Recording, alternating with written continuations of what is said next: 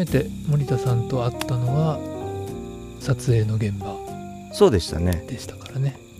どこでしたっけ？会津です。北方。北方ですね。うん。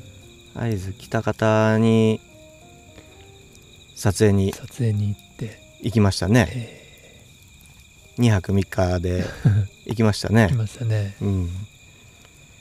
あれからも十十数年ですよね毎年夏になるとはい。まあ音楽系の仕事があってその撮影でそうでしたね。野中さんには録音という形でね、一緒に来ていただいてまあそんな撮影の仕事もまあ現在まだやってるんですけど、それ以外にも僕結構フリーランスになってからいろんな仕事をこうさせていただく機会に恵まれて、うんはいまあ、前回ちょっとお話ししたかもしれないんですけどコピーライターのお仕事うんうん。も少し、うん。メインは映像の編集。うん。でそれ以外にも動画編集スクールの講師なんかも実はやっておりまして、うん。はい。もう生徒は今10人ぐらいかな。123人かな、うん。結構ですね。そうなんですよただ編集にしろ撮影にしろ慣れ親しんだうん。仕事ではあるんですけども、うん唯一まだまだだなと思うのが講師の仕事なんですね、うん。編集スクールの講師の仕事、うん。人を教えるっていうことの、まあ、難しさですよね、うん。どうやったらこの生徒さんがモチベーション上がるかなとか。はいはい。はい。その内容を教えることそのものが難しいことではないと思ってるんですよ、うん。自分もその辺は専門家なので、うん。このように教えれば伝わる。でマニュアルもあるしうん。教材は動画の教材があるので、うん。まあ、その通りにやればわかるんですけどうん。やはり編集スクールとは言っても単なる習い事ではなくて将来独立して仕事にしたいという人が集まるスクールなのでうんいわばプロ養成講座的なところなので、ただ単に、まあ、編集ソフト Adobe のプレミアプロを使ってるんですがうんソフトの使い方を教えるだけじゃないんですよね。それはほんの一部であって、はいはいそのフリーランスとしての心構えだとか、うん。クライアントとのやり取りどういうところをクライアントが見てるだとかうん。案外その編集以外のことあとは編集以外の映像のことうん。撮影のことも知ってないといけないしうん。やっぱりデザイン力そのテロップとか、そういったのもね最近テロップもいろいろいっぱいつけなきゃいけないので、うん。その色使いだとか、うん。フォント選びだとかそういったデザイン力うん。も必要になるしテロップを扱うっていうことはやっぱり日本語ちゃんとした日本語が使えないとうん。間違えた日本語表記でねテロップやってるとクライアントがバカにされてしまうので、うん。まあそういった語彙力をしっかり磨こうみたいな、うん。編集以外の要素って実はすごくそうなんですね。すごいんですよ。すごいいっぱいあって。それをね伝えるのがなかなか伝わらないというか。うん。モチベーションがどうも上がらない人が多くて。うん。みんなやっぱり稼ぎたいっていう頭で入ってきてしまうんですよ。うん。映像が好きとかいうよりも。うん。年齢層は年齢層すごいまちまちですまちよまちですか。僕の生徒さんで言うとうん。22歳が一番下。うん。一番上が正確には聞いてないんですけど70代に届くか届かないか。うんはい。お姉様ですね。はい。もうそういうで海外に住んでる生徒さんもいらっしゃるし、ええそれがオンラインの良さですよね。ね。主婦の方が結構。うん。主婦それから会社を辞めて退路を断ったうん元サラリーマン。うん。今は仕事もありません。うん。これにかけてますっていう 激アツの僕好みの。まあそういう人はねモチベーションうん。高いんですけど、うん。高い人ほど危険ではいはいはやっぱりやる気満々で前のめりで入ってきて教材が動画なのでうん。進めたいだけ進められるわけです。うん。僕がいちいちレクチャーをしていくんじゃなくてうん。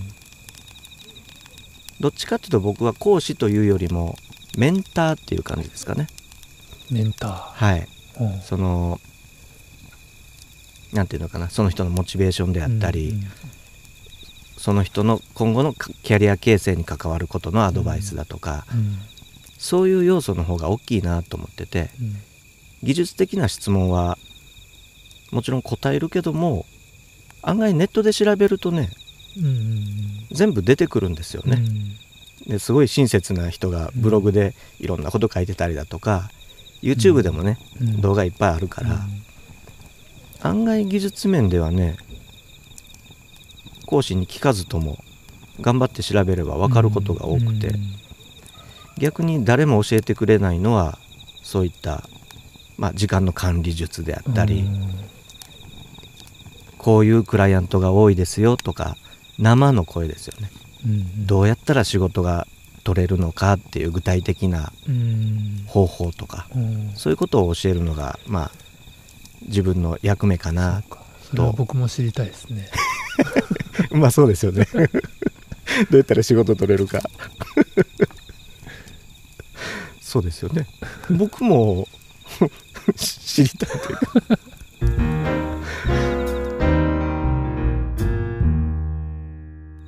皆さん人脈がないしうん。僕も人脈ゼロから結局うん。フリーランスとしては動き出してるので、全部断ち切った上でのフリーランスだったので、そういう意味では皆さんと一緒ですよみたいな感じで。そうすると生徒さんもちょっとあそうなんだ。うん。先生もそうなったらうん。いろいろ教えてもらえるかもってまあモチベーションにもつながる。うん。そのモチベーションの維持あるいはアップさせることはどうしたらいいのかなって。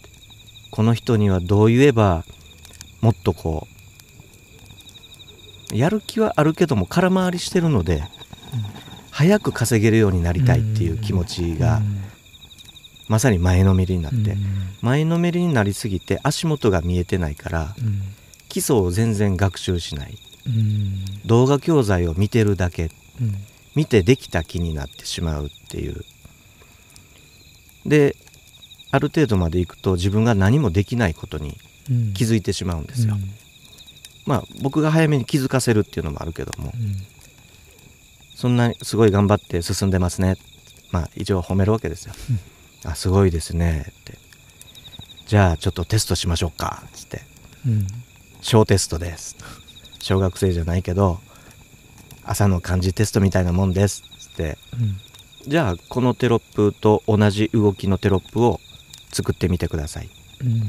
今すぐとは言いませんから来週のお会いする時までに作って僕に提出してくださいって。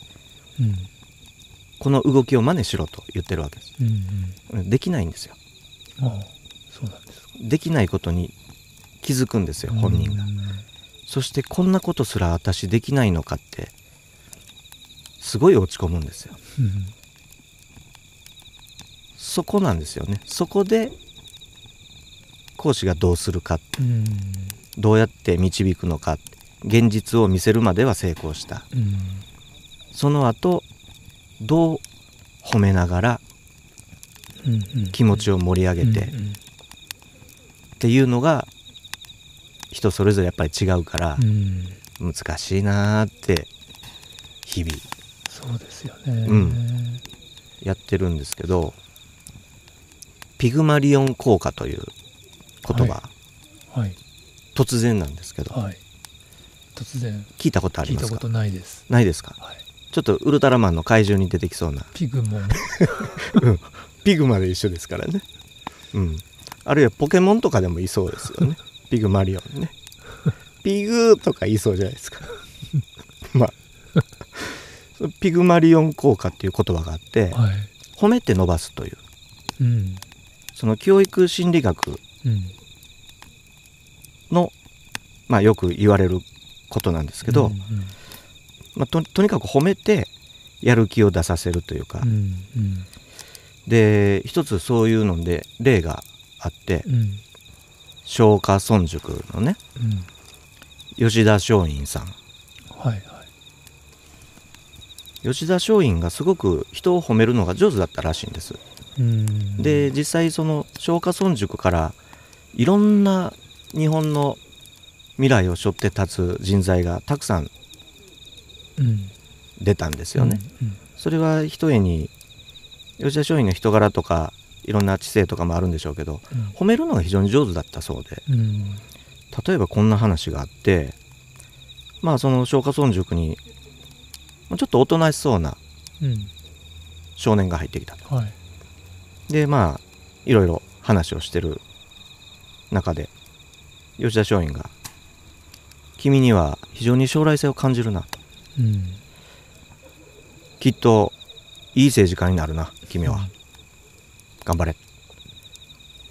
まあこういうことを声かけたらしくて、でその少年一生懸命頑張って政治家になったんですよね。それがねうんうん。後の伊藤博文なんですよ。伊藤博文はい。初代総理大臣ですよ、まあやる気にさせたんですよね、うん。まあ吉田松陰に言われたというところも大きいと思うんですよ。うん。あの松陰先生から将来性を感じるって言われた俺はうん。つって、でもそうやって頑張った。のが伊藤博文、うん。まあ、こういうのもピグマリオン効果というその効果の一例として、まあ、よく挙げられる話なんですけども、うん僕はあのこれについてはまあ無責任な褒め方さえしなければうん。いいのかなと思ってて、うん勘違いしちゃいかんのは、うんあだったら褒めりゃいいんやなっつって子供を何でもかんでもこう根拠もなく褒める。うん子供に限らずですけど、うん。やっぱ褒める根拠って必要だと思うんですよ、うん。すね。こういうところがいいからうん。だから君はきっと伸びるみたいな。うん。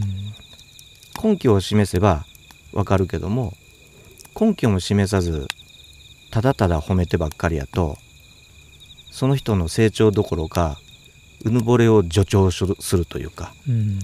だから褒め方っていうのすごい難しいなーって。うん。いつも思ってて。そうですね。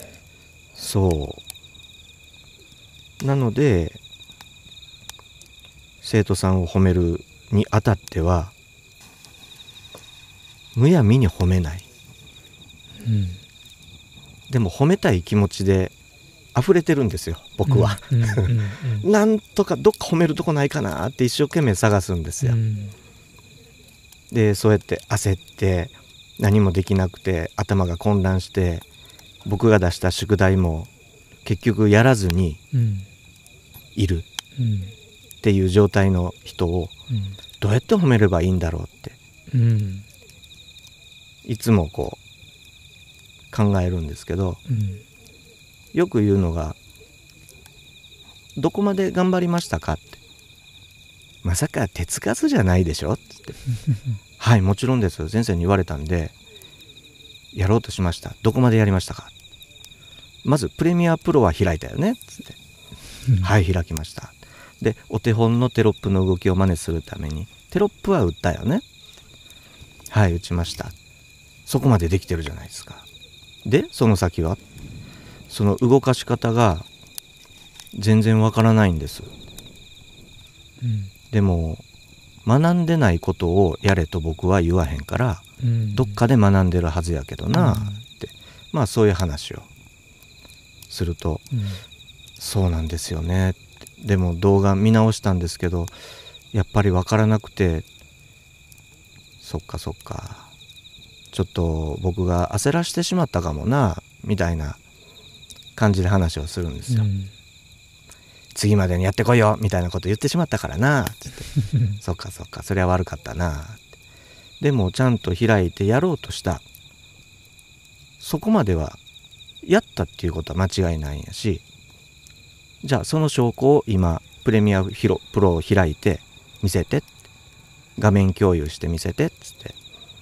で画面共有して向こうのプレミアプロのフファイルを開かせて、まあ見るわけですよ、そして本人が言ってるよりももうちょっと先に大体進んでるんですよ。動かそうとしてうん。こういろいろ、まあ、キーフレームというものを打たなきゃいけないんですけど、うん。その打った形跡があるんですよね。はいはただそのなんか打つポイントとかが間違えてるからいうん。思った動きになってないだけの話で、うんキーフレーム使うっていうとこまで分かってるやんか十分や。本質が分かってるってことやから。あとはそれの扱い方だけやからすごいやん。いやすごくはないけどね。みたいな感じで。でもそこまでやってるんやからもう半分できたようなもんやから。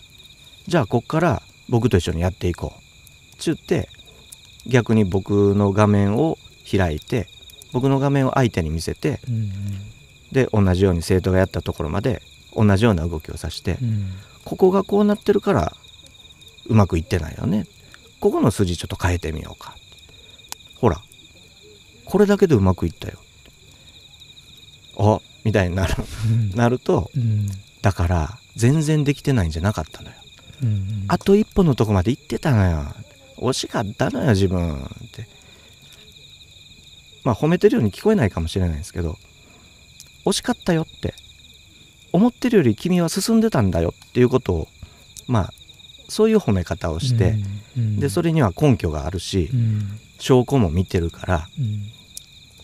そうすると向こうは「あそっか」思ってたよりできてたのかもう一息やったんやなって今までやったことは無駄じゃなかったんやなっていうふうにうん。思ってくれればうん。いいしでそういうことを繰り返していくと小さなゴールをうん。そこで一つ達成させてまたやって。繰り返すとなんとなくできるようになってきた実感が湧いてうん。こうモチベーションがうん。返ってくるというかうん。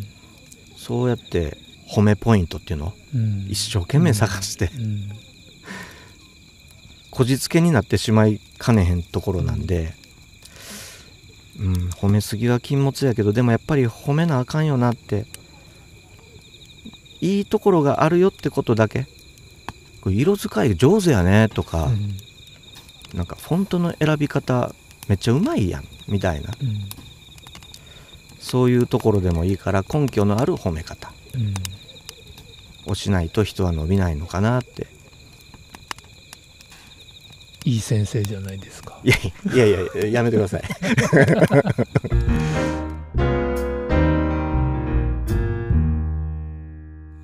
いやそうそうだからそのねやっぱり先生もそのやっぱりそうやって森田さんもそうやって模索しながらその一緒に多分こう成長してるというか、そうですね、うんまあ、僕が言うのは 変ですけど、いやいやそうなんですよ本当に、うんそうん。その一緒に一緒にその成長し一緒にその育とうって思ってくれる先生っていうのはやっぱ素晴らしいと思いますよね。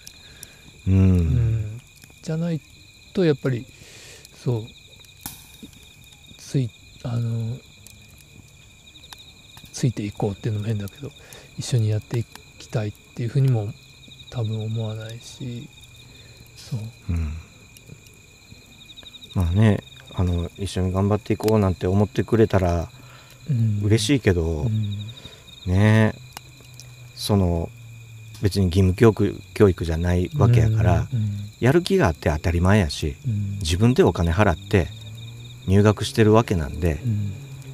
うん、サボるなんてもってのほかなんですけどでもやっぱり現実にぶち当たって、なかなかやっぱりそ己の能力のなさとか、見通しの甘さとかってやっぱり気づくところがあるし、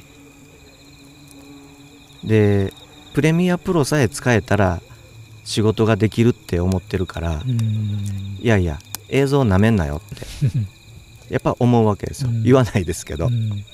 そんなに甘く見ちゃいかんと。だってゴリゴリのプロたちがそれで飯食ってる世界やねんからプロが存在する世界をなめちゃいかんよっつって、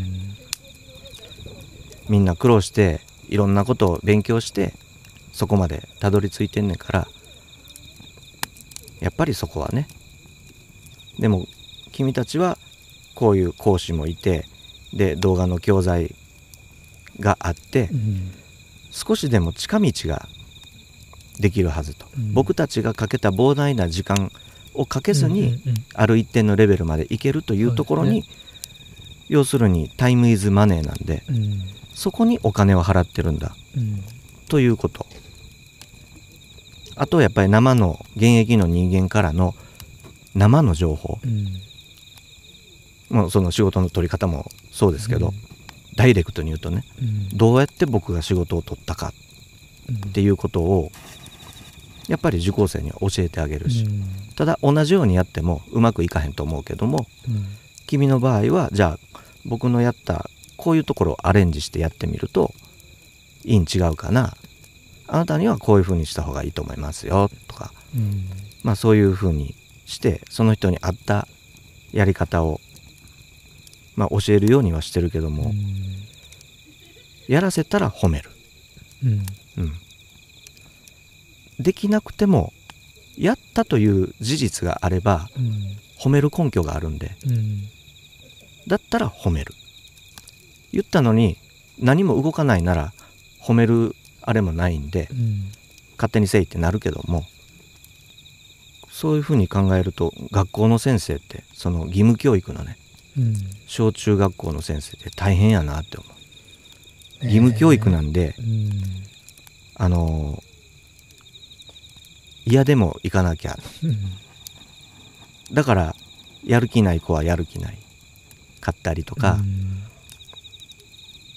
例えばこの間ちょこっと別の番組で教育実習に行った人が話をされてたんですけど、うんこの教育実習に中学生のね教育実習にはい。行ってある生徒さんがひたすら絵を描いてると。うんテスト小テストをやってもうん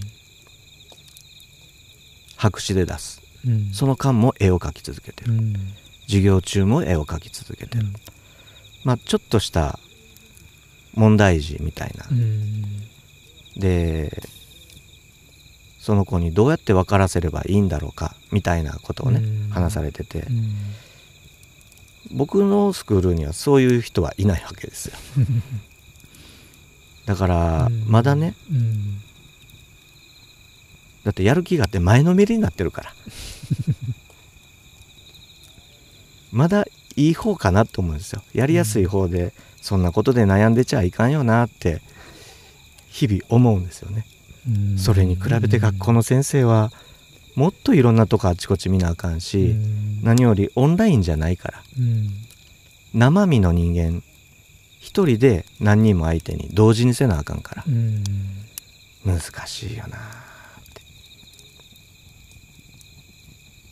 なんかねちょっとスクールの講師をやってるだけでその教育という側面から世の中を見ることも多くなって、うんそれは親が子供を育てるうんという中にもやっぱりね教育うん。という側面があるから、うん。ね、前回野中さんの遊びドロドロンコの遊びのうん。何でしたっけ？ドロドロンコ遊び。冒険遊び場。冒険遊び場。うん。もそうですよね、うん。触って感じてうん自分で学ばせるっていうところじゃないですか、そうですね。その体験じゃないですか。うん。だから僕たちもその体験をさせる手を動かせる動かさせる、うんうんそしてできないからといってできないことをどうこう言うんじゃなくて、うん。一緒にできない理由を探してあげる。うん。で一緒に答え見つけた時に「ああ見つかった」っつって。だったらもう次同じ失敗はないよね。うん次に前に進めるね。みたいな感じにで言うとまあ別にグレてるわけじゃないから。ああ僕なんか楽な方やなーって常々ね、うん。うん、先生って大変やなって、うん、そんな風に思うんですよ。う。ん。大変と思いますよ。ね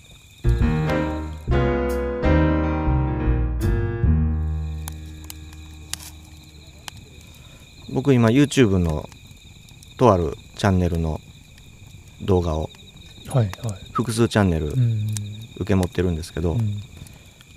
その仕事をやるときはやっぱりそのことだけうん。考えるし、まあそのレッスン時間が終わってまあいろいろあと事務処理うん。終わらしたら、もうポンと次のうん。ことうんに切り替えなきゃいけないんですよね。はい。とらわれてちゃいけないっていうのそうがですよね。これが不思議なもんでねちょっとずつできるようになっていくんですよね。うん。いや僕はそんな器用な人間じゃないからそう絶対無理やとか思いながら、うん。だったらいろんな仕事するなよってうん。いうもう一人の自分がいるんですけど、でもいろんなことやりたくてフリーになったんじゃないのか、うん。うんできることは何でも体験するっていうのがうん。僕のまあ生きていくポリシーなので体験せずに語らず体験したことのみを語っていく。うん。うんそれが僕のやり方だと。うん。そういう人間がやれるチャンスがあるのにやらずにいるって何事ぞって。なるといろんなことをうん。体験する、うん。で合わなきゃやめるし。うんで今もやってるのもやってあいけると思ったから続けてる仕事たちばっかりなので、うん。他にもね結構やったんですよ。いろいろ。あこれあかんなとかねいろいろありましたよ。そうですか。ありました。あの普通にライターの仕事とかも、はいさせてもらいましたね、うん。チャンスいただいて。うん。だけどあなんかライター憧れとったけど違うかもって。コピーライターの方が向いてるなってやっぱりその時に実感して、うん。コピーライターっていうのはその広告のうん。ライターさんのことなんで、何もキャッチコピーを考えるのがコピーライターじゃないので、うん。あやっぱまあ以前僕出版社の広報とかもやってたので、うん。やっぱりその広告うんっていう側面から世の中を見てたりもするし、だからこそその広告に使う言葉ということで、うん。非常にいろいろ言葉っていうものにうん。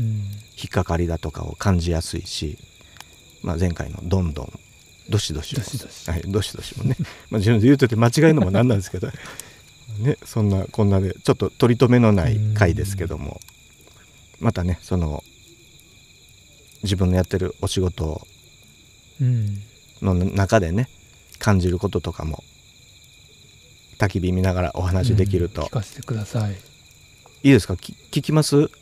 長くなりますよ。もういくらでも何時間でも聞きます。いいですよ、ね、寝ていいですよ。ま あね。焚き火のラジオ第7回。最後までご視聴ありがとうございましたまあねなんか語ってましたけど厚めにね。実はこの回はこんな話をするつもりではなかったんです。まあ、冒頭にピグマリオン効果という話をしましたけどもそこからピグマリオンとは誰なのか。そしてそこからさらに展開してアートの話に広げていく予定だったんですけどもね。アートどころか語りの回となってしまいました。まあ壺に入ってしまったんでしょうね。く。まあ、ただ自分がこういうポリシーを持ってたということをね自らの言葉で再認識できたという意味では有意義な収録だったんだろうとは思います。これも全て焚き火の魔力だったんでしょうね。それでは今日の一言というか収録後の森田のぼやきをお聞きください。うまいこといかんな。あんまりストーリー立てすぎると立てるで一方的に話すだけになるしね。難しいね。下手なんかな。下手か。下手です。下手くそです。それではバイバイ。